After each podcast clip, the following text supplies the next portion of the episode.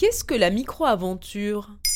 Merci d'avoir posé la question. Le terme aventure a longtemps signifié partir loin, très loin. Mais aujourd'hui, on peut parfaitement se lancer dans une échappée dépaysante sans sacrifier son bilan carbone. C'est ce que l'on appelle la micro-aventure. La micro-aventure est généralement proche, spontanée, brève, en plein air et bon marché, même si rien n'est figé, l'absence de règles absolues est intrinsèque au concept.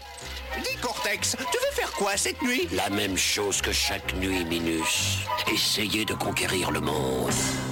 Popularisé par le Britannique Alastair Humphreys, élu aventurier de l'année 2012 par The National Geographic, le concept repose sur une idée simple. À quelques kilomètres de son domicile, il existe forcément des lieux exotiques et accessibles par un moyen de transport original. Il suffit simplement de changer ses habitudes troquer sa voiture ou son passe Navigo contre un kayak, un vélo ou de simples baskets, en partant de chez soi pour rejoindre un point B.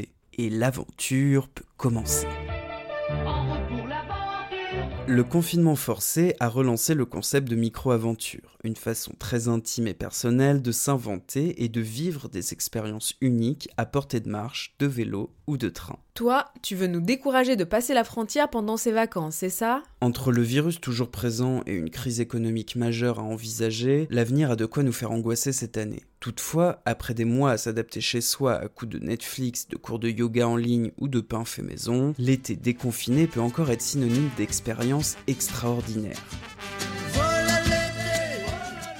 Le sociologue spécialiste du temps libre, Jean Viard, analyse. Depuis quelques années, on cherche moins une destination qu'une expérience. Une partie du lointain a disparu au profit de la proximité avec soi-même, car il s'agit avant tout de réaliser des voyages intérieurs. Il est donc possible de s'évader et de partir à l'aventure sans que ce soit loin, cher ou complexe, et c'est tout le concept de la micro-aventure. Et tu proposes quoi à celles et ceux qui manquent d'idées alors? Partir en vélo de sa ville et rentrer en train, faire le tour d'une île à pied, aller faire un câlin à un arbre, partir cueillir ses fruits et légumes à vélo, faire un astro bivouac, se baigner partout sauf dans la mer, jouer toutes les décisions du week-end au dé, les idées ne manquent pas. Mais si la micro-aventure a aujourd'hui le vent en poupe, c'est parce qu'elle répond aux nouvelles préoccupations des voyageurs. L'écologie, bien sûr, avec le Flixcam, cette honte de prendre l'avion, mais aussi le besoin de s'affranchir du tourisme de masse et de remettre du sens dans leur voyage.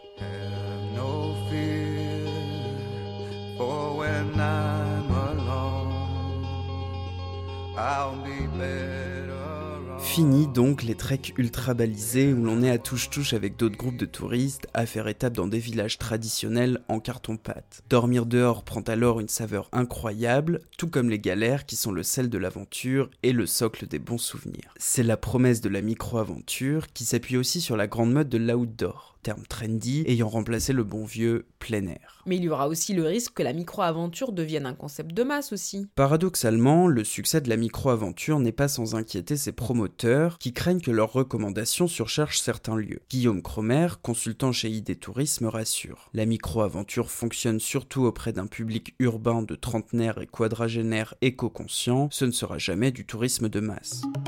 D'autres s'inquiètent d'une marchandisation du concept. Si on vous vend une micro-aventure packagée, ce n'est plus une aventure.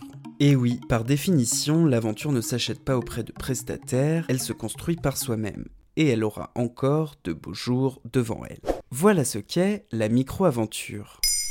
Maintenant, vous savez, en moins de 3 minutes, nous répondons à votre question. Que voulez-vous savoir? Posez vos questions en commentaire sur les plateformes audio et sur le compte Twitter de Maintenant, vous savez.